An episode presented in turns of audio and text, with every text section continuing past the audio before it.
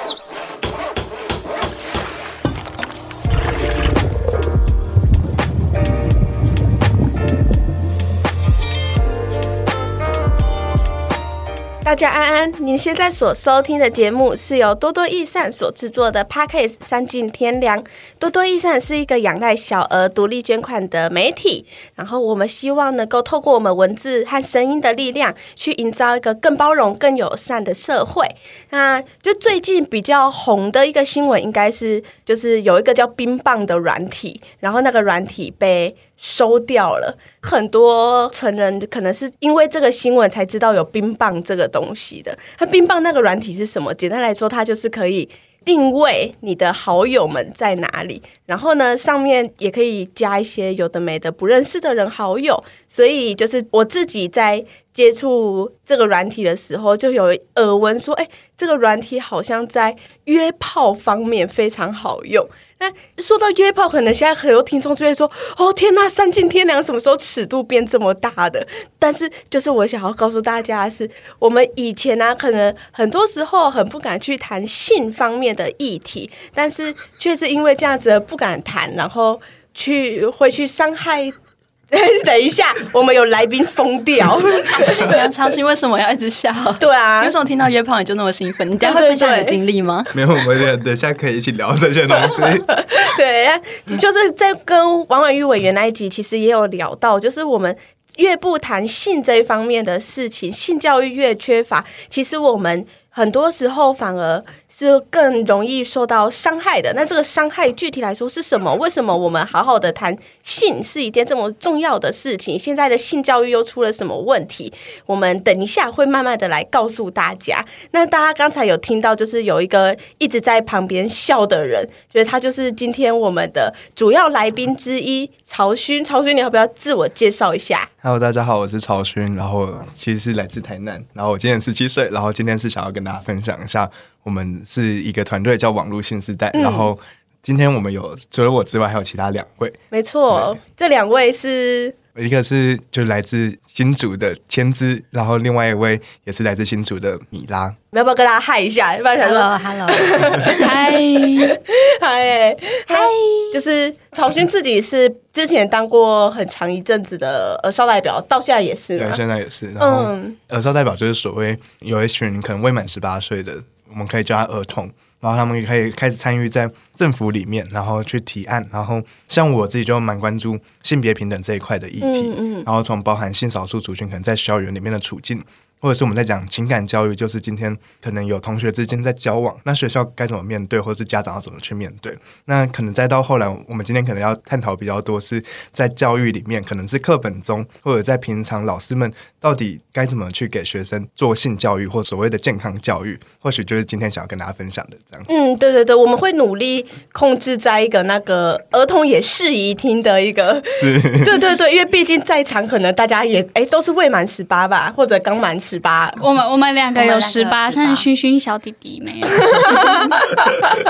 对啊，那刚才出生的是米拉，嗯，然后米拉他自己是一个自学生，然后米拉自己是怎么样去认识到这个议题的啊？我是因为就是自学生，嗯，然后我也。自己也在玩影像，所以之前有参加一个影像培训。然后我们我和曹勋就有个共同朋友，我在培训上认识的朋友，嗯嗯、然后和曹勋是同班同学，哦、所以就这样辗转认识了曹勋。然后后来我们那个比赛的主办方叫小杨，然后我们也是共同认识，所以我们就想说。嗯哎，那我们就一起来比赛，对。然后曹勋就 PO 了一个线动，嗯嗯、然后就标我，还标其他的组员们，嗯嗯，就聚起来就变一个 group，然后我们就去比这个比赛，然后就还缺一个人，怎么办？我就想到了千姿，因为我跟之前在呃，我以前在做一个贫穷议题，嗯嗯嗯、然后弄一个粉砖，那我自己呃评社。美术相关的方面比较不擅长，嗯嗯嗯嗯、所以我当时就是说：“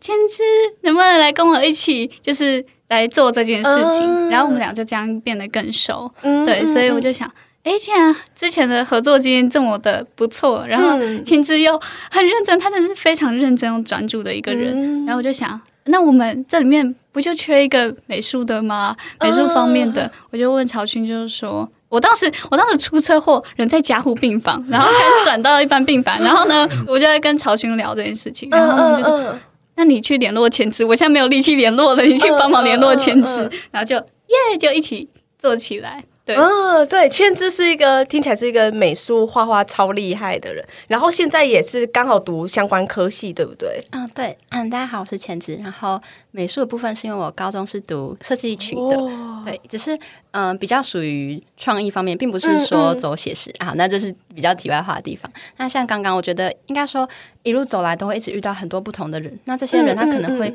变成你不一定是实质上面的。机缘也有可能是你灵感上，或者是说你们交流上面会得到很多很多东西。嗯嗯嗯、所以当初一开始知道认识到米拉，然后一起合作，嗯、那最后再被曹勋找过去一起参加这个比赛。嗯、我觉得也许当初我对于可能公共参与并不是那么的热络，或者说对于社会议题的关注也没有曹勋像是从国小就开始关注啊。他也太奇怪了。对啊，我 我自己的习惯是听 podcast 或者是说看文章，嗯、但是并不是去走出去外面做倡议，嗯、或者是说比较多是跟。朋友在聊而已，但是并没有深入的讨论。嗯，可是进入这个比赛之后，我就发现说，哎、嗯，我竟然可以一起的，我们去读一些公文，或者说我们一起的去做一些找出问题意识，然后进行深入访谈。这是我当初原本没有过的经验。所以我觉得，像回扣到前面说的，一路走来可以遇到很多不同的人。嗯，我觉得这些就是一个，嗯，有点像是路上很漂亮的地方。如果你停下来留意一下，你走过去，你可能会发现更不同的道路。所以我自己的专长是平面摄影。那目前就读的是世新的图文传播。嗯，对，它其实全名很长，只是我们就叫它图传。所以我自己专长比较是属于平面摄影的，也有在碰设计与美术。也很喜欢看展览这样子，只是在这样子的情况下之外，我也会去注意说，可能社会上议题，比如说贫穷议题，或是说教育层面的性别平等，我都是有在关注。就是很非常高兴，就是可以因为这样子的比赛，然后去认识新的朋友，然后我们再一起去讨论这样子。嗯，听起来你们是一个向心力超级强的团队，就好像每个人都可以从团队里面去学习到很多不同的技能，然后开阔了自己的视野。那刚才有听到说，你们这个团队的成立是之所以需要去比一个赛，那具体来说，你们在那个赛里面做了什么啊？其实现在很多人都会很想要找很多管道，不管是因为学习历程，还是因为家庭或者自己这些期待。嗯、那我们的相遇就有点奇怪，就也不像是我们有很大的目的性，想要特别去比一个赛，去得到一个奖，或者是要去完成一些我们什么自己的很大的理想什么。就有、嗯、很多东西都是在过程中慢慢去堆起来的这样子。所以当初就是看到这个比赛的时候，其实最大的动机是因为刚才讲的，我们有一个共同的朋友，他去主办这个比赛，嗯嗯，然后再到后来。哎，开始发现这个比赛它的全名叫做中学生社会设计个案挑战赛，就是它其实是要去做一个设计，它是要去从个案可能去出发，然后去看到整个社会它的现况是怎么样，然后去想出解决的方法。然后在这个过程里面，其实我们也会呃，它有一些培力的一个管道，它就是它有邀请所谓的议题组织。然后去跟我们去分享他们怎么在做他们自己的倡议行动，或者他们已经做出一些实体的成果。那我们当时的一个遇到的组织就是美感细胞，他们就会在做一个教科书翻转的一个工作。然后我们就觉得说，诶，那如果拉回来到我们生活中，我们是不是有一些可以关注的议题，而且是不多人去做的？就是，所以我们开始从这个地方开始思考说，诶，平常大家好像会去讲黄色笑话，大家好像会。就是偷偷摸摸的去讲这些看起来是禁忌的话语或是一些话题，但大家不会很直接的去很理性的探讨它，他会觉得它是一个玩笑或是一个不该谈的事情。嗯，没错。那我们就觉得，诶，性这件事情似乎就可以去碰到，但是我们又不想做的那么狭隘，你知道吗？就是我们会觉得说，性之外，我们刚才讲的什么情感啊，或者是性别，就这三大块，或许我们可以把它合称叫做性平。就跳脱原本可能一直讲到性平，就想到平等这件事情之外，我们好像可以去发想什么，而且是从学生的角度去出发，而不是呃，可能今天是一个专家或大人去看待我们需要什么，而是我们自己可以去提出需求。所以呢，就再到后来，我们就开始上课，开始去一起长脑袋，就是一起去查资料，然后去吸收，哎，什么是性解放，什么是个人的性和解，甚至是去看到一些，哎，有一些艺术，它会。就是充满了这些性的隐喻。那为什么在当代他要这样子？那拉回到现代，我们可以用什么方式去表达，或让大家开始去意识到这个问题？那我们所以就发想了，就是所谓的体制内跟体制外的活动。嗯，嗯，那体制内，我们就想要比较找到一个物品，所谓的标的物，可以去做一些改变。因为刚才我们有讲到，我们看到美感教科书，原来他们是改编一个教科书。嗯，对。那改编教科书，我们就是思考里面的内容呢，就是我们以前会上过健康教育，会有所谓的健护课。那可能嗯，比较以前的年代是比较没有的，这可能是在这几年大家可能教育改革开始意识到这件事情重要。那我们就觉得说，里面的内容其实我们有时候读起来好像还是会有点奇怪，或是我们觉得它没有很打到我们想要读的。具体来说，里面的内容会有什么？比如说，它可能单纯在讲生理结构，单纯在讲两性之间的界限。但是我们可能会更多的会去想到，除了生理之外，或许心理的这种认同，有需要更多的一种探索的一些方法的工具等等，或者是他可能会单纯去讲，嗯，可能是某一个以前的哲学家他的言论或他的一些语录。但是我们会在想，为什么我们今天在谈论一个性这件事或谈论爱这件事情，要那么空泛？或者是我们没办法跟实际的去讲我们可能会遇到的问题，或者是除了单纯一个原来我们可以交往之外，我们在里面还会遇到多少可能那些疑难杂症，或是嗯，我们今天如果拉到真的在讲性行为这件事情，那什么是一个好的性行为的关系？那开放式的性的关系，它又是一个对于我们接下来可能也会面对到这一类型的价值观，那这些。都是我们一直在摸索的，但是在体制内我们却不敢谈的，所以我们在体制内的这种教育的一些。行动的计划，我们就是 我们就是在想说，或许我们可以从内容里面去做一个审议，或是去做访谈，嗯嗯嗯、去问学生，从国中到大学的学生都有。我们那时候办了大概二十场的访谈，嗯、我们办了大概二十场访谈。哦、那像刚刚提到，可能说我们发现课本上面问题，嗯，所以其实就会回扣到我们发现问题之前，我们是先想到，像是刚刚主持人短短又有说到，大家在想，嗯、呃，约炮这件事情，对，那约炮以及冰棒，或者说我们交友软体，它其实现在是非常盛行的。嗯对，大家都有玩过，可能不一定常常在玩，但是一定知道这些东西。嗯、基本上青少年都会知道，那也会去接触。所以，在一个现在，如果说我们家人没有告诉我们这些知识，或者说我们的朋友也避而不谈，学校老师可能也比较偏向保守，也不想的话，嗯、那我们主要能够得到这些资源的管道就会是网络。对，所以也许大家会在网络上面聊色。可是，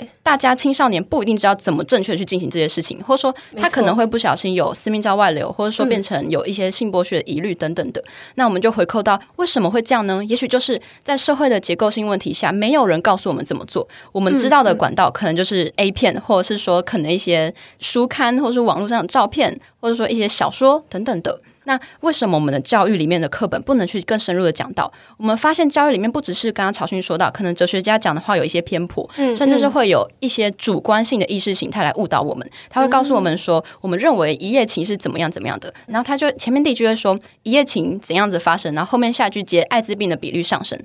而我们就发现说，监护课本里面不只有主观性的想要引导我们去带给我们一些观念，那还有说他可能的因果关系。我们根本就看不出它的因跟果在哪里，嗯、所以这些都是我们发现出来的问题。所以在进行深入访谈中，也去好好的去聊这些事情，以及事后的审议会，在进行审议会的时候，就有去逐页的探讨说，在健康与护理课本中，嗯、全人的性这个章节，那里面有什么样子的问题？所以未来也是，如果能够做到的话，现在也已经与就是性别平等教育期刊联系上，也非常期待未来可以帮我们发现这些问题，一起整理出来，然后再让更多人知道。嗯，对，其实讲到这些方案的发想之前，我们在报名这个比赛的时候，其实也去特别在构思说，我们在一个影像上面的呈现，我们其实做了一个报名影音，甚至设计了一个海报。然后当时我记得就是米拉好像在这一点其实有花了很多构思，然后想就是问米拉当时怎么会有这些想法。哎，你也适合当主持人哎，我都不用讲话，你就帮我发问完了。因为自己也很好奇。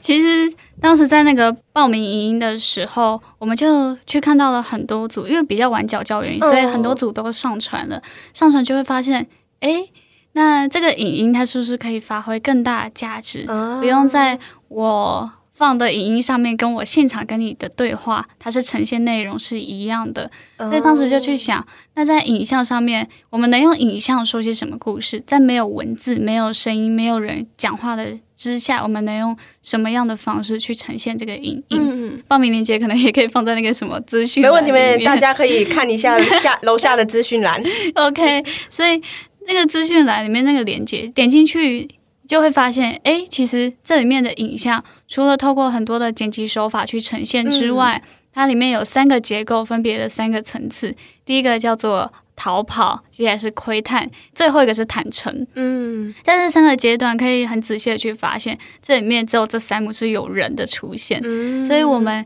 试图从我们在情绪殿下，我们不敢正视这个自己理所应当，或是。本来每个人都有的需求，然后我们逃跑了，然后最后我们当时在拍摄的时候，我们真的是把上半身都脱光，嗯、我自己是还有穿一个就是抹胸的，对，嗯嗯、然后但是就是我们就可以发现哦，我们试图在用。一些很小的视窗去看待人的身体，那在看待过程中，我们有没有伤害了自己？我们有没有伤害了别人？嗯、很有趣的是，我们在工作栏，诶，就是制作团队那边，嗯、我们就写监制其实是网际网路，因为我们用着网剧、哦、网际网路这个影像去看大家留言观众的反应，同时观众有用这个影像再来监视这个团队。所以它是网际网络在互相监视的一个状况。最后一个层次叫做坦诚，坦诚我们就是刚刚有讲到一些交友软体，嗯、我们就用把那个画面变成交友软体的形式，然后我们用那个形式去做自我介绍。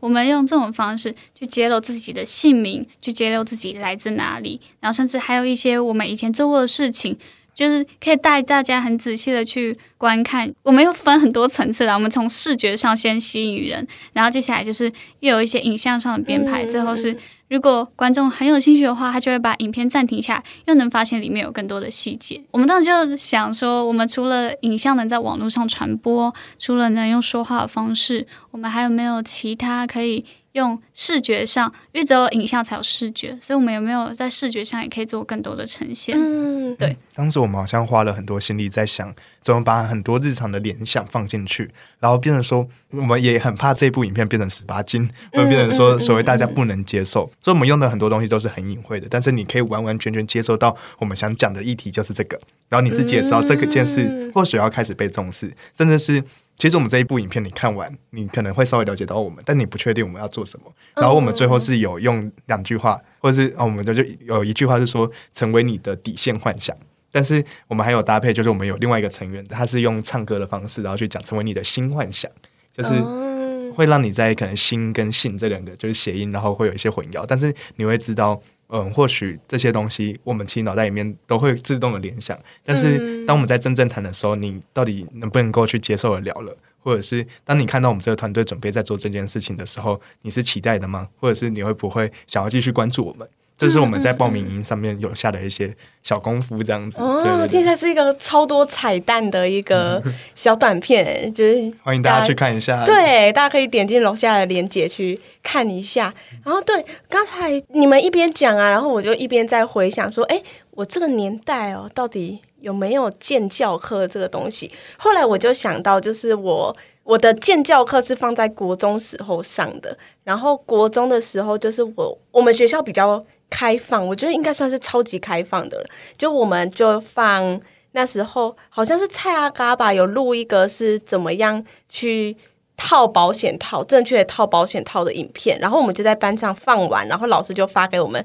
每人一个保险套，然后去还有模拟的那个假的生殖器，然后让每个人都去练习过要怎么样去套。然后那时候老师讲了一句话让我很深刻的是，就是。有人就问老师说：“哎，这种东西我们现在国中生又不会打炮，为什么我们要学？”然后，但老师就跟我们说：“就是如果第一个是你们以后总会用到的，就是你们总有一天就是会用到；第二个是，就是可能是你个人不一定会去这么早开始有性行为，但如果我们都一直不去谈它的话，可能。”比如说，像是现在的，刚刚有听到，就是约炮文化好像比较盛行，包括我自己在大学时候滑迪卡啊，或者相关的呃群组的时候，都会看到，就是大家在讨论约炮这件事情。就是这件事情文化好像跟以前已经很不同了，大家好像开始对这件事情慢慢的习以为常。可是，在这个习以为常的背后，如果我们没有一个正确的观念，然后去接触性这件事情，然后包括是像，我觉得刚曹军说的很好，是不只是性，还有性品、性别，就是等等的东西，其实都是我们广义的性教育的范畴里面。只是现在学校的性教育就是很偏向，真的是讲讲你的身体结构，然后就很像是比较进阶版的生物课、人体生物课这样子。嗯，所以我那时候就想到，哎。对耶，我那时候好像我们学校进教课已经是一个很对于当时候的我来说，已经是一个很先进的课程了。可是好像在随着时代的推演，以及就是其他学校的学生，好像也不一定能够得到这么完善的教育。其实我们当时在做访谈，或者是在做后面的监护课本的声音的时候，其实大家都有分享到，就是。以前可能或多或少上过卫生棉或保险套的课程，哦，对对对。但其实大家在共同意识里，其实也会发现一些交错，就是可能有一些人他是会把男女故意分开去上，哦，或者是在做保险套。看刚才殷静怡有讲到说，就是他会让每个人都试，但是有一些可能是他只会请一个人上去试，然后在现场，然后大家就会开心很开心的笑，或者是有时候，呃、那个人会变一个取笑对象，他会变成一个表演式的行为，或者是就大家就拱出一个人就上去试试这样，然后。跟老师就可能这时候也没有办法很好的去讲为什么这件事情重要，嗯，因为确实对大家来说这件事情很难去想象，嗯，对，而且很多时候我们也会发现有一些人他在家庭有一些可能是超级开放，然后会跟小孩在每一个阶段去聊，但有一些就是会觉得说全部都交给学校老师，嗯，就变成说其实所有大人对于学生他们在摸索这件事情是觉得。互相都有责任，但是都会期待对方去讲，嗯嗯，但会发现到最后其实都靠学生或小孩自己在摸索。那大家在摸索的过程，其实也会慢慢意识到，除了器具之外，很多观念都是莫名其妙在跟对方的一些那叫什么，就是大家会互相的去旁敲侧击，然后才慢慢撞出一个自己的一个对这件事情的想象。对，嗯、那就是米拉，你以前有遇过什么？哦，就是。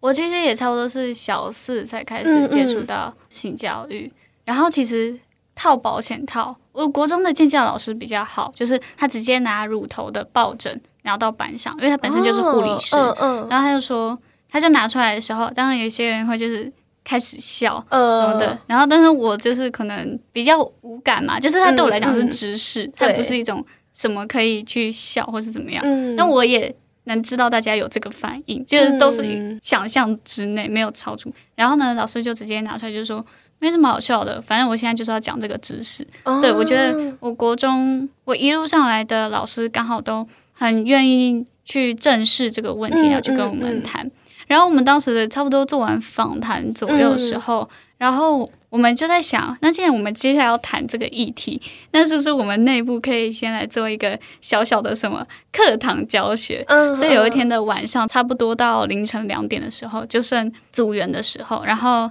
我就说：“哎，你们男生真的有了解卫生棉吗？”嗯，对。然后呢，他们就说，曹勋就跟我提出他的问题，他就说：“哦，其实我。”有听过，就是或者是健教课都有教，嗯，他之前有些学习管道都有了解，嗯嗯，可是他还是不知道，就是那什么胶条。具体的一个样子怎么用，怎么用进去，啊？欸。很多男生以为卫生棉直接贴在屁股上的，对，对，然后然后他就说好，那我现我现在就来示范，因为我前阵子也在跟千丝聊卫生棉条，嗯，对，就是目前组内的女生就是就只有我用过，然后我是觉得。它是一个蛮不错的生理用品，嗯，对，所以我我就在跟前置聊，然后那天晚上我觉得时机点很刚好，嗯，我就说，哎，有没有什么不了解的地方？我们来进行一个课堂小教学，对，然后就拿出来，我就用我的手，然后直接把卫生棉就撕开，然后就开始跟他们解释，对，然后呢，胶条是什么，棉条怎么用？因为我跟一开始用棉条我也用错，所以算是就是不舒服，对，然后我就会觉得其实是痛。就会很痛，对，所以他就是要用对一个方式，然后那些教具现在还在我的柜子里，反正就是 对，就很有趣，就是就是我们在做这个议题前，其实我们内部不仅经过很多的讨论，我们也直接就是说，好，我们就是拿教具出来，拿真实的用品出来，我们来做一个教学，嗯嗯，对。其实到后来就是我会发现有很多种生理用品，就不管是棉条还是后来。现在还有什么月亮杯、月亮杯各种，就是也有一些民间团体在推这样子，然后甚至是我们也开始莫名的会自动，除了讲到这个之外，我们除了想到女生之外，我们也会想到男生。那男生他们平常会使用什么？比如说情趣用品，那些东西算不算一种生理用品？但是在很多时候，比如说我们就只单纯在讲保险套。那我们会觉得保险套是医疗器材，它可以就是被很正常的卖，嗯，但在情趣用品上面，我们就会又多一些很多顾虑，这也都是我们团队可能在过程中会一直在去探讨或碰撞的问题。就是可能大家会觉得说，哎，我们现在为什么可以讲这些讲的那么自然？就是我们当初其实就有很多这种跟自己拉扯的过程吧。就其实我们也有团员，就是在过程中会觉得，嗯，我们是不是太开，或者是这个方向是不是不对？嗯，像当初我们在报名的时候，他也有一个警语说，你如果违反风序良俗，就是这个东西也不 OK。但是我们就是也一直在思考所谓尺度。就像刚才我们也讲到解放这件事情，嗯嗯、后来我们才发现解放它也不是完全就是我们要就是完全抛开一切啊，直接展露自己啊之类的。但它其实就是一种嗯很理性的，它就是一种是生活中日常我们可能就正常聊天这样子，然后去把一件我们其实不需要把它看待的那么不自然，对，嗯、就是不用那么的就是严谨或是庄重，因为、嗯嗯、因为刚刚也有提到，就是有学生会问，没有要用到，我们干嘛要学？可是。现在回过头来问国英数字社哪一个用到了？对啊，哪一个哪一五个真的没有用过 cos？对啊，所以就是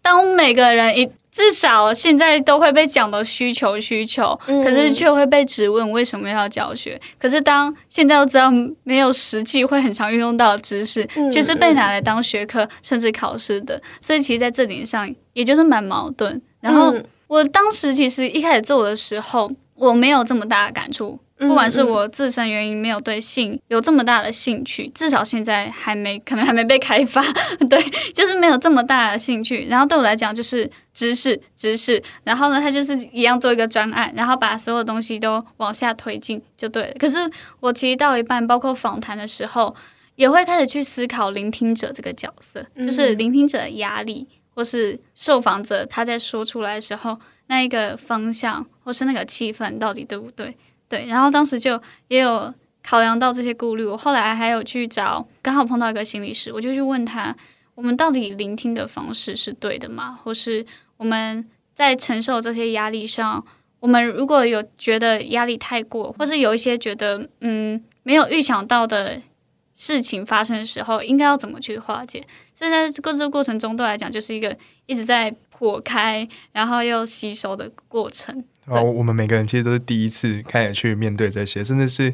很莫名其妙的，在后来的这些过程，比如说刚才讲说去访谈，我们去追课本做审议，去设计很多种所谓的行动方案，那些东西其实都是嗯，我们。有点像在过程里，我们会莫名其妙去注重到伦理，嗯、我们会开始有很多很细节的东西，我们想要去把它展现，所以我们才把整个我们所谓的核心价值设定在所谓的社会的性解放跟个人的性和解。嗯、对，就刚才讲的社会的性解放，是我们希望可以让整个嗯所有人，就不管可能是我们。所处的这些环境的遇到的所有人，嗯、他们在讨论这件事情的时候，可以更加理性的，甚至是在每一个族群，他是可以很平等的一起去交流的。嗯，他其实就是在要求，就是一个原本我们可能都是所谓的弱势，然后我们去认识到这个弱势之后，我们。其实就是平等的，然后我们去一起的去好好聊这些不应该被当为不适合聊的这些话题。嗯嗯嗯、那另外是个人的性和解，其实也是后来我们在不管是我们自己在这样聊，还是我们去遇到更多他们有很特别的一些性的相关经验，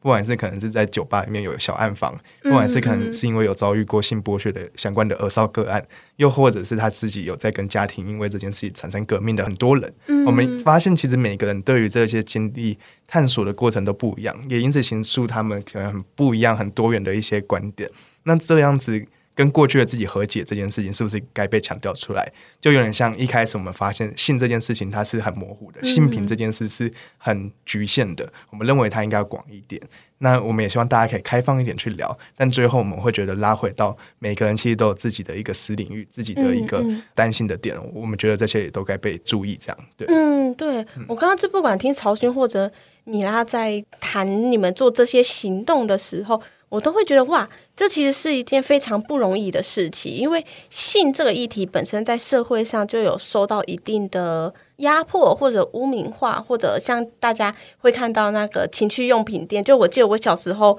我们家只要走过情趣用品店，然后爸妈就赶快把我拉走，然后跟我说：“啊，不要看，不要看这样子。”然后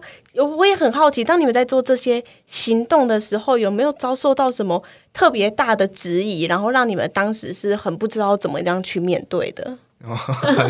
我我可以讲一下我自己的状况，嗯、我是完全没有告诉我爸妈我在做这个议题。嗯，我报名影音来给他们看的时候，我单纯就是一个分享，因为我其实是自学生。然后我有一些缴交成果的压力，包括要对我爸妈、嗯、要让他们信任我这件事情。嗯、所以我当时在把报名影音的观看数，就以比赛来说算是蛮高的，所以我就把这些观看数字给爸妈看。然后呢，我也没有跟他们讲我们这支影片在拍什么。但是我觉得当时我觉得是幸运的，就是他们也没有反过来问我。然后，但是我其实，在大比赛这两个月，就是我是没有办法跟他们对话，甚至我之前想要去录一个。公式的一个节目，嗯、然后它跟性有关，跟 A 片导演在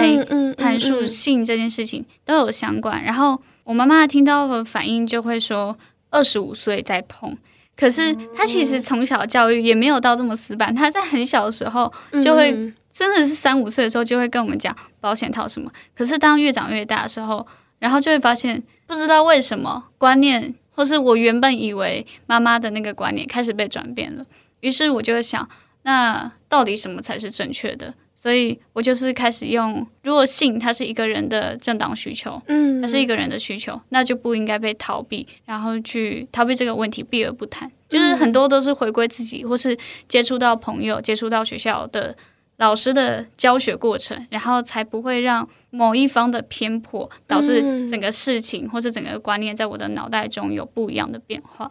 嗯。嗯，像刚刚就是米拉说到思想上面的部分，我觉得在整个过程中，我同样也是没有让我爸妈知道我在做什么的，而且我觉得。我觉得我自己跟米拉有一点不同的是，我爸妈到我现在十八岁，他从来没有一次跟我说过性有关的。对，嗯嗯嗯，所以我们家也是，哎，啊，就是看来也许这个时代还是偏向保守，但是嗯，也分享就是在我们的二十位受访者中，也是有非常开放的家庭。对，所以我我觉得在未来啊，其实这种思想上面的层面，就是从我们开始，我们的思想去改变，那我们的下一代也会不一样。我觉得这种东西都是需要一代一代去改变的，一代一代，它需要。虽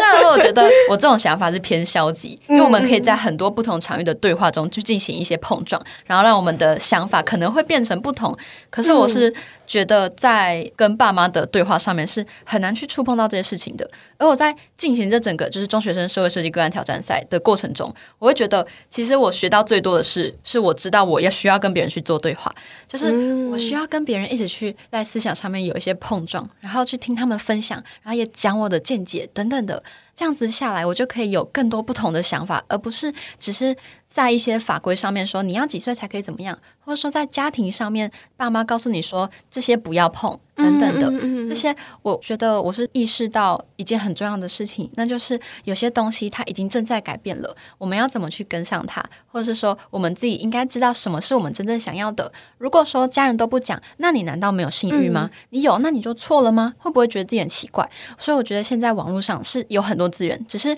回扣到前面的青少年聊色等等的。我觉得现在非常重要的事情就是媒体试读，以及我们在网络上面要怎么去判断说这些是我们可以拿的，那什么是是。也许我们慢慢的去了解，再去进行的。嗯，其实我们这一代的学生就已经慢慢跳脱出要整个推翻掉一整个体制，而是去找到很多种对话的方式。就是我们会说，可能平常我们会看到很多有一点点不合理，或是有点不符合理想的情况，嗯、我们会想要用翻转的，就是想要让大家知道说，哎，原来除了你之外，我们还有这些想法。嗯，然后我们也用很多种方式想要跟你传达。那希望你可以足够有意识就好，但不一定要马上产生对话，因为这是需要和解的一件事情。对，那刚才也有讲到说，我们在过程中会很不希望我们对某一件事特别偏颇，或者是直接歪掉，就是这件事情其实是很容易歪掉的，然后很需要去拿捏的，所以我们才设计了好像五项的自我检核指标，就还蛮特别的，就是在整个行动上，我们去思考什么是我们最真实的需求，我们把那五项需求写出来，包含可能像是大家会觉得实做这件事情对于性的摸索是更有感或者是很有用的，所以我们刚刚有提到大家会去试用保险套，大家如果能够再去试用或者是去实际的去。了解这些东西之后去，去呃，比如说去买买看，或者是去，嗯嗯、可能还有很多性的摸索的方式是可以用尝试的，就是用实做的。嗯嗯嗯、那今天它不是大家在偷偷摸摸的，而是我们真的直接来试试看，而不是单纯的空口去讲。对，嗯嗯、那除了像实做之外，可能还有像大家可以去，好像我记得还有，哎，等下还有什么？就是没关系，没关系，你先跳过，我查一下那个跳过，对，我们把这我可以来补充一下，当时那个我们在。我其实有被提过质疑这件事情，嗯嗯、就是有人会来问我，你一个高中生，你凭什么去说服大人要去谈论性这件事情？嗯、我其实没有特别去想那个答案，因为对我来讲，它也是一个我现在没有办法就立刻提出解方的一个一个答案，对一个问题。后来，但我在这两天，我刚好我这两天在军庸学习论坛，然后这是一个跟自学或是跟教育相关的论坛，然后我们在谈论很多的层面，不论从呃师长角度。制度角度、学生角度，或是实作角度，或是家长的角度，就是它是整个教育没有关在性。所以其实我在想，我们给了学生这么多教育，其实接受教育的人，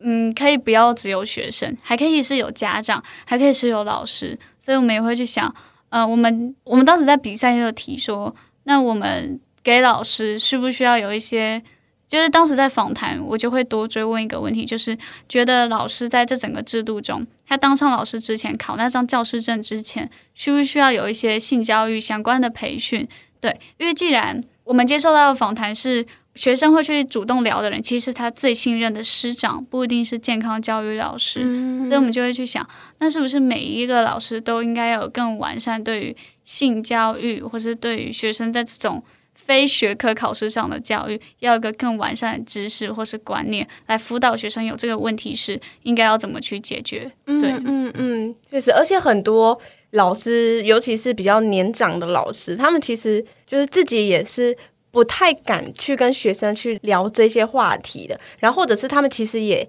想要聊，但他们也就是。因为没有学过怎么教，所以他们也不会教，也然后也怕自己教错。其实现在大家的那个性平意识是崛起的，就是大家在学校里面，如果你今天不小心开了一个黄腔，嗯、如果是老师，他今天就马上被送性平，或者是被送教品会，呃、就是。呃，虽然我们一直在讲说这件事情要开放，但也确实要去留意到，就是现在的这个现况，就是大家不敢去直接面对它。很多人直接听到这个是会不舒服的。嗯、那这种不舒服，它也是很重要的一件事，因为它确实不是一个对的方式让他去了解。那就回到刚才，我就是刚才想要跟大家分享说，我们那时候设计五个检视指标，嗯、然后就跟大家分享一下，包含第一个可能是，呃，我们希望大家可以去正视到，其实每一个个体啊，每一个青少年，他们对于性都有自己主观的一个意识或需求。的点，所以刚才讲到，他如果今天觉得这不是他的需求，你为什么还要硬要分享给他？嗯、这件事情就应该要被留意，因为这可能会造成伤害，或是造成他曾经的某一些过往再次被翻起。嗯、那第二个像是要让青少年用舒服的方式去面对性，就我们以前很常发现说，我们在讲别的教育也一样，就是。用填压的，用直接强灌你，你要去给我认得这件事情。嗯、但是在性这件事情，我们就希望说，它本来价值就是非常多样化的。像我们现在课纲里也会去讲，嗯、要去谈所谓的性的多样性，而不再只是男女之间平等，或是在讲多元族群的平等。嗯，就这种多样性，其实也不只是大家对于自己的身份认同，它还是每个人在价值，因为家庭背景、因为社会风气或局势而造成了很多不一样的一些喜好或癖好，嗯、或他们可能。曾经尝试一些新的、全新的方式，这样，所以他要舒服的去面对他的时候，或许就是要如何去考量到他他过往的所有，或者是他现在对未来的需求，那这就是舒服这件事。那还有像是刚才讲到实作，就是可以让大家直接透过尝试这件事情，那我们是大家一起去尝试，那这种尝试不再只是偷偷摸摸的，而是让大家能更深刻的去了解到它。那这也是我们实质未来可能生活上会遇到的事。那像第四个，我们发现过往啊，不管在课本上或者是在网站上，大家会去这些作者，他们可能都会自动的去筛选掉一些，就是我只要给你看、给你听，我想让你知道的，嗯、那这都是那一个人他的价值。嗯、但是我们会发现，比如说现在课本，刚才有人就是千姿有提到说。他会教你说一夜情就是绝对不好的，嗯、然后或者是透过文字的编排，让你觉得这件事情要被禁止，或是有很多的后患会发生。那这样子其实对于青少年来说，大家其实是有感于我们觉得这样不够好，因为我们其实是期待可以得到更完整的一件事情，而不是单纯单一的一个价值的判断。你要把。判断的空间留给我，这也会回应到第五项，就是其实大家是希望可以留给每个青少年个体一个思辨的机会和空间。我们其实有自己判断的能力，我们可以去辨析所谓对我来说哪些是我需要的，哪些是我不应该去尝试的。我们也会去结合自己的背景、自己现在所在社会的状况，去做出对应的选择。嗯，嗯，那就是我们会希望，呃，其实做了这整个行动下来，我们希望大家可以去意识到，单纯讲性这件事情，它可能是一个议题，可能是一个现况，但再拉回到很多个每个人在不同面对的事情上，它是需要更细致的去了解的，然后也需要去留意的，这样子。嗯，确实是需要很细致的去。讨论性这一件事情，而且我刚刚在听你的这五个指标里面，我觉得每一个指标里面都是需要很多对话的空间，然后它有点跳脱以往的性知识的传播，就是单向的课本授课或者建教老师单向的授课，它好像是更需要更多我们去。问问你希望怎么样谈，然后你希望学到什么样知识，然后也要留给你，给你一个全面的知识，然后让你有自己去思辨的空间，而不是我们先帮你。决定好了，这也会回到，就是刚才我也听到你们有说，你们是有进去课审会里面，这个全名叫呃，应该说课审会是他原本课纲原本就有的一个参与的机制，呃、但是我们自己也模拟这样的一个政府会议，去办了一个模拟的课本，而且是针对课本，而不是整个课纲，嗯，去审议这个课本里面的细节内容。我们挑了三间出版社，嗯，然后去选了同一个章节叫全人的信，嗯，然后去也给大家一个会议资料，我们直接真的很模拟，我们来做议程。还做公文、开会通知单，uh, uh, uh, 因为我们就是从原本我们刚才讲到有做了二十场的深度访谈，里面去考量大家的家庭背景或者个人的经验的差异，去选出学生代表。嗯、对，然后我们甚至还邀请了所谓的专家学者。就包含是有在做性平专业，不管是性别防治，或者是他自己有在做教育的研究的一个老师，嗯、还有像是呃有在国小去推性平教育的，也是在某一个在推性别平等教育的一个组织里面致力很久的一个老师，甚至是还有一个就是他以前有在。呃，就是做很多议题的倡议，然后去思考很多方法。嗯、就是我们邀请了三位这样子的成人委员，然后跟我们的学生代表，嗯、还有我们就是模拟一个民间团体或政府的一个角色，嗯、去带大家去讨论这些课本里面的内容到底适不适合，或者是有没有符合到大家的需求。哎、嗯，那我就很好奇，在你们讨论后有没有发现一些什么东西？我觉得我们讨论后发现。最大的东西就是学生有办法发生这件事情。嗯、我们用这些行动去证明，我们当时给他们的只是一本课本，只是一个会议手册，只是一个会议资料相关的文件。但是在讨论的过程中，其实每一个人几乎都有讲到话，然后有些人甚至可以发表五六次自己的想法。嗯，所以嗯，我觉得在这个模拟审议会最后。会有一个很大的成果是，学生有办法去自己思考，然后自己为自己想发生议题去发展，嗯嗯、甚至我们也没有给他们任何的 pay，任何的一些劳力获得的那些东西，嗯、对我们都没有给他们，可是他们却愿意为自己呃想发生议题，就说好。我愿意出席这次的审议会，我还要花时间读资料，嗯、我还要花时间干嘛？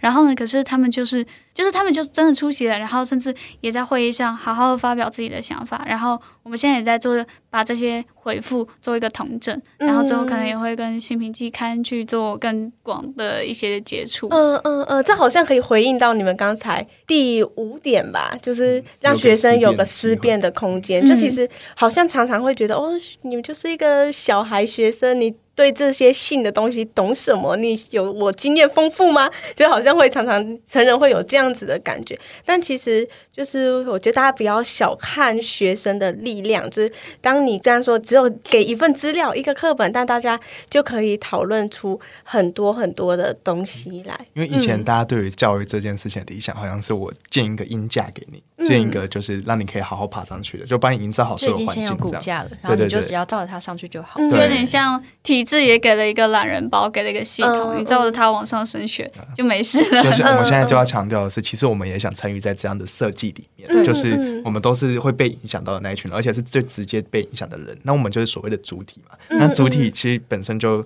如果说他没有参与在这样子的一个设计的脉络里，那很容易这样子的方案其实对我们来说是可以说是侵害的，或者是它是一种压迫的。嗯、就是其实大家像现在很有感的，大家是升学主义这件事情，对，对，或者是。呃，我们会讲很多现况，大家很不了解为什么现在会变成这个样子。但是很多时候就是会发现，就是因为过去的脉络里面没有纳入这些的意见，这样。嗯、像刚刚曹勋说到升学主义，我觉得这也是为什么我们的健康与护理课程会只有这么少的篇章，甚至是在讲性的时候还带有主观，或者是说只告诉我们非常浅层的知识，让我们没办法更深入的探讨。我觉得这是跟我们还是以升学至上的国家是有一个相关联的。那我也想要很想补充一下，就是关于我们课本内容审议大会的一些学生代表的一些发言，比如说就有发现两性这件事情应该要把它改成性别这个词汇，因为现在我们不会说两性，我们不会说男生女生，其实非常多元的。然后甚至会也有说，其实有一些是我们的健康课本，它是依归于二零零九年的十二年国教部分，它的这资讯来源其实是有一点老旧的，那它是不是还是很靠谱呢？这点我们就有待质疑。而至于有一些健护课本，我们会发现它带有主观以及笃定，它非常的笃定的告诉你这件事情，嗯、甚至有一些有宗教意味。当然，我们也会觉得说有宗教色彩不会是不好的事情。可是，在这样子的一个教学过程中，我们是不是真的要有宗教意味呢？嗯，对。那比如说，在育达课本里面就有讲到说，让夫妻成为生命共同体，愿意无怨无悔的来为对方牺牲奉献。好，我觉得这边我们可以遇到以下几点问题，就是。为什么你要为别人牺牲奉献？我们的人生应该是自己的，嗯、那你为什么要为你可能你的另外一个伴侣来去奉献，嗯、来去牺牲你自己呢？那为什么还要无怨无悔？嗯、这里面就带有健康课本中，它带有了他自己，也许是编者的主观成分。嗯，对，所以我们会觉得说这个部分是有待质疑的。啊，其实不只是单页出版社有这样子的状况，就是我们那时候就是看了三间出版社嘛，而且光是同一个章节，因为其实现在出版社是照着一个课纲，然后去有各自内容的塞进去，就是很多他们自己的资料，或者他们有各自有邀请高中老师、邀请教授来组成编辑小组去编写这样的课本。那其实刚才就有回应到，刚才其实就学生代表有很多实质的建议，包含刚才有讲到引用资料可能是老旧的，那这就会关系到事实查核。那还有像是刚才其实大家有一直在强调，学生是希望有完整的资讯，而不是很单一。像是有学生会感觉到，好像在聊性这件事的时候，一定会扯到爱情或者是一个情感，但有时候不一定，性就是性，我们就是有一个性的需求，不一定情跟爱这件事情要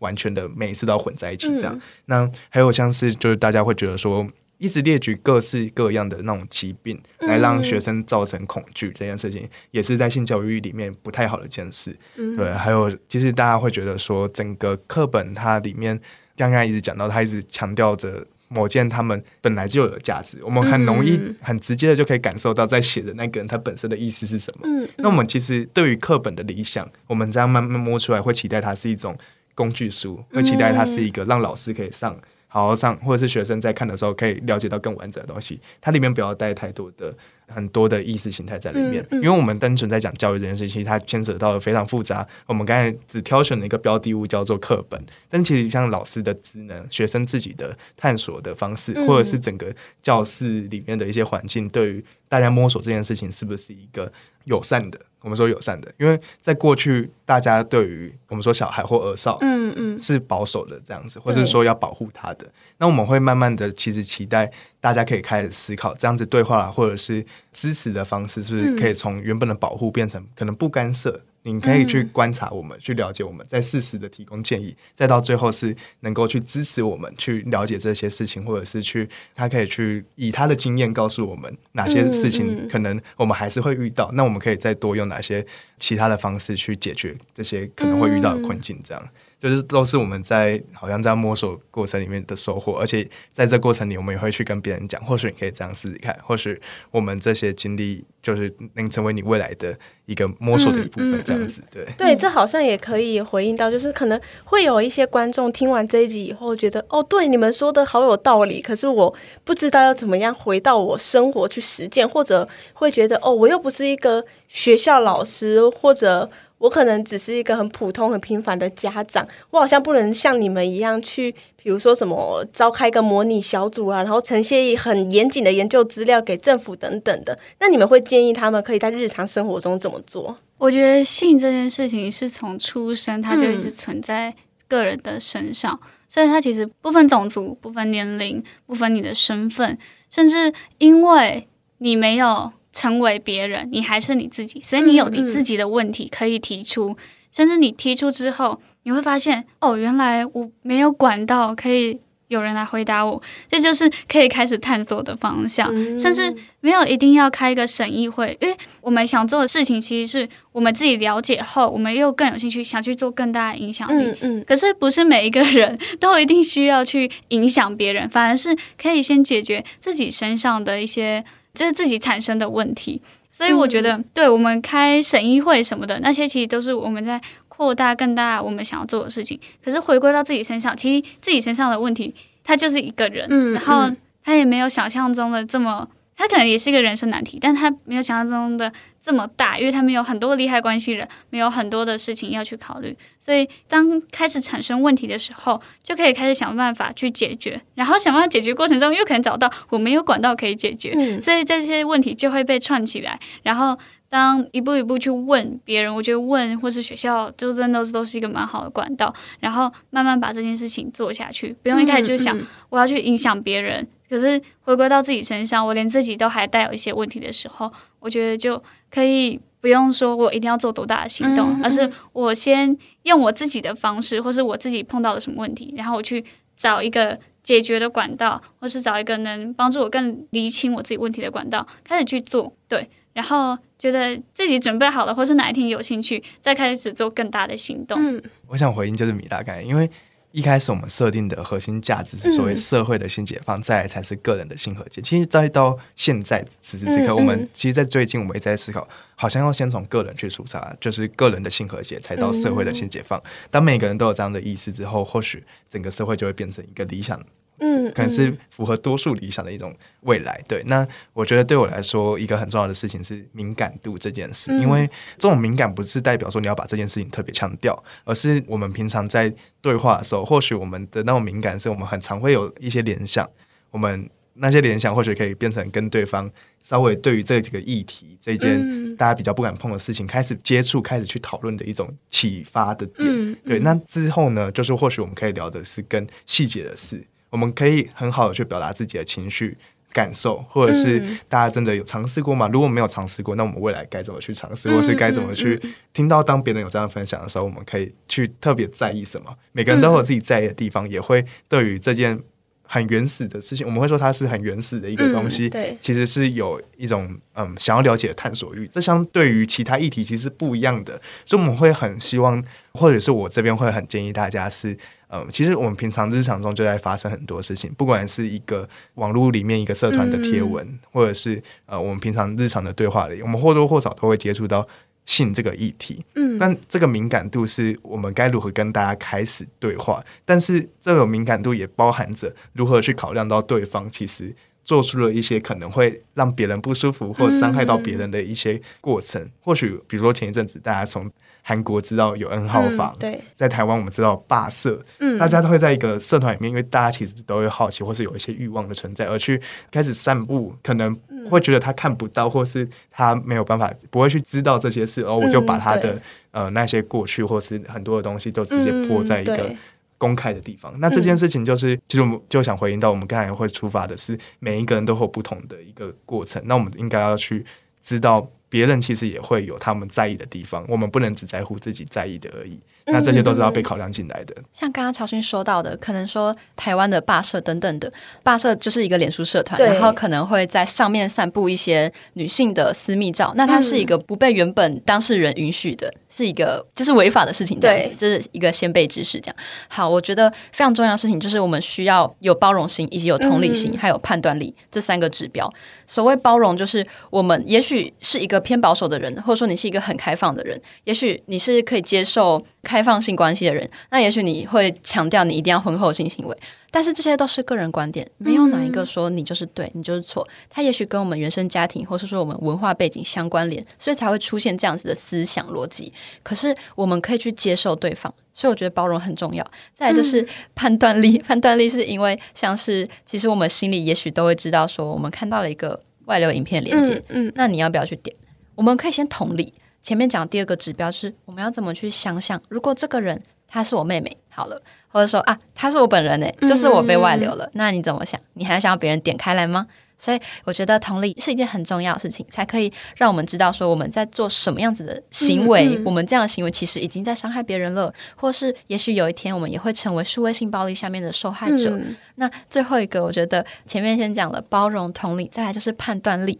有时候啊，我们会出现很多种选择，选择分别会有比较困难的，或者说比较容易的。嗯、比较容易的，也许是我们已经做过了，我们知道怎么做，它有一种相似熟悉程度。嗯、也许就是你点开 A 片的网址，也许就是你点开你的那个私密脸书的社团去看别人的偷拍的照片。嗯、它是一个简单性的选择。可是困难性选择，也许就是你你尝试去跟这些人对话。你尝试去了解他们，或是你自己为什么想看这些东西？你是带给你什么快感吗？那有没有什么办法可以去转移这样子的诱惑，或是说你知道这样会带给别人什么样的伤害吗？所以我觉得判断力就是做出对于你来说是困难的选择，而那个困难的选择，很多时候它可以是正确的选择，而且它不只是不会伤害到别人，它甚至可以去帮助别人，去影响到别人。嗯，真的非常认同。就其实现在也有很多 podcaster 是在聊，比如说我们要怎么样去做性事这件事情，或者我们要怎么样在性别关系中能够让彼此有一个更舒服的界限，这些其实都有非常多的 podcaster 在聊，然后他们的。我觉得他们流量应该也是蛮高的，但今天之所以想特别做这一题，一方面是就我觉得在目前主流的大家聊性方面，第一个是会聊的还是少数人，然后大家是抱持一种很猎奇的心态去看的。但我希望这个是可以是一个更理性、更开放的态度，我们一起去谈性这件事情。第二个就是希望。儿少的声音也能被纳入我们在谈性这方面的知识的时候，而不是只有成人们在那边讲说他们的经验而已，然后反而忽略了儿少其实是怎么样去看待性这件事，或者我们有怎么样的需求是需要被回应的。那今天就是真的非常谢谢三位来宾，就是带来就是真的超级。精彩的内容，而且他们三个默契超好，就是一个讲完就会马上 下一个，然后就接上去。然后我觉得，就今天当主持人超轻松，因为我都不用讲话。对，那如果大家喜欢今天这一集影片的话，也欢迎在下方留言让我们知道。那大家如果也有想要听，就是这三位，因为这三位就是来宾，他们其实每一个人的故事都非常的精彩，所以大家如果想要听他们的个人专访的话，也可以稍微敲碗一下，就我们也可以。来开继续开那个职涯系列的那个节目，嗯，那今天就非常谢谢大家的收听，我们下礼拜二见喽，拜拜，拜拜，拜拜。